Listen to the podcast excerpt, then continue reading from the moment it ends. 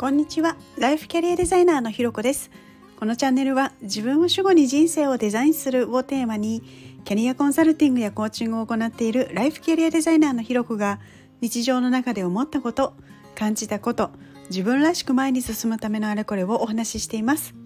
今日も耳を傾けてくださってありがとうございます。今日は年齢による体の変化をどう捉えるかというテーマでお話をしたいと思います。私今ですね40代半ばなんですけれどさすがにですねこの年になってくるといろんな変化を感じます。あのそれもこうなんか30代の時にいや20代の時とは違ってオールができなくなったとか あのそういうこととかあと40代前半でいや40になってからやっぱ全然違うわみたいなこととはあのまたちょっと違う明らかに今までの変化っていうよりも大きい感じがするんですよね。ね例えば特にあのホルモンバランスの変化が一番大きいような感じがしていて。の月経があの数ヶ月来ないかと思えばなんかこうこれまで通りの感覚できたりこうバラバラしているっていうのはなんか今私の中ではすごいあの一番大きな年齢による変化かななんていうことを感じているんですね。ああとあの 老眼ですね。まあ、これはねあの年齢っていうところももちろんあると思うんですけれど、まあ、同じぐらい多分あのパソコンを見てる時間とかスマホとかタブレットとかねそういうのもすごい多いので多分あの年齢だけではなくそういった要因も含めてっていうところもありそうかななんていうことも思います。で、まあ、正直ですね今まではこういう年齢による変化とか衰えみたいなところってちょっと嫌だなみたいなあの感じというかああ年取ってんだなみたいなちょっとこうどちらかというとネガティブな捉え方をすることも結構多かったんですけれど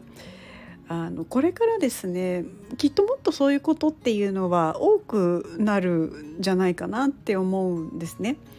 でそうなるかもしれないのにこうずっとずっとこうこうネガティブな捉え方みたいなのでそんな風にこう捉え続けていくっていうのはなんかもったいないなと思って逆になんか別の視点での違う捉え方ってないのかなっていうことをちょっと考えてみたんですね。であの、まあ、年齢を重ねてね確かにあのそういう変化とか、まあ、痩せにくいみたいな体の変化っていうのはすごくあるんですけれどなんかそういう不完全さみたいなものですねこう思うようにいかない思うように痩せないとかすごいあのね体が思うように動かないとかなんかそういうことが多くなるにつ多くなるってあのそういうことを多く認識するようになってそのなんだろう完璧主義的な性格が和らぐ感じはあるかもしれないななんていうことに気づいたんですね。でこうそもそも目指したい完璧ができないっていうとは思うんですよ。で完璧じゃなくても、まあ、今の自分にできることでやれることをやる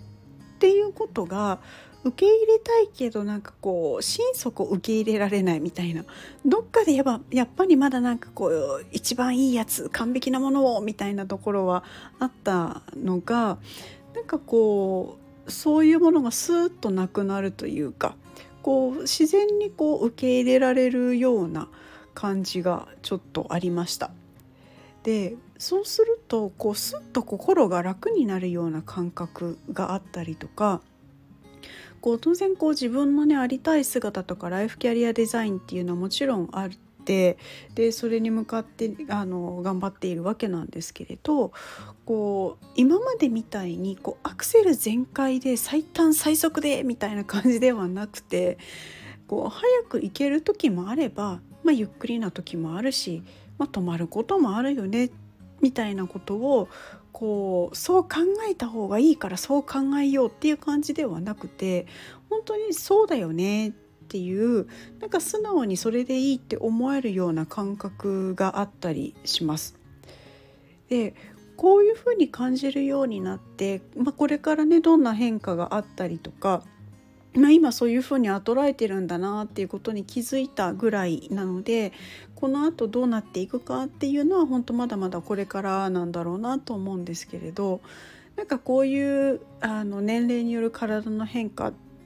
てこう強制的に理想とは違う自分になっていくことでなんかこう逆にでそれはまあそれを受け入れることでか。あの逆にあの心にゆとりが生まれてなんかこうダメなことがあっても受け入れられるような感じがして。で、まあ、それはそれであの自分の中では悪い感覚ではないので、今はなんかあんまり深く考えすぎずにそういうことに気づいてこれからどういう変化していくのかなみたいのをちょっと楽しんでみたいななんていう感覚だったりもします。というところで今日はですね、えー、年齢による体の変化をどう捉えるかということをテーマにお話しさせていただきました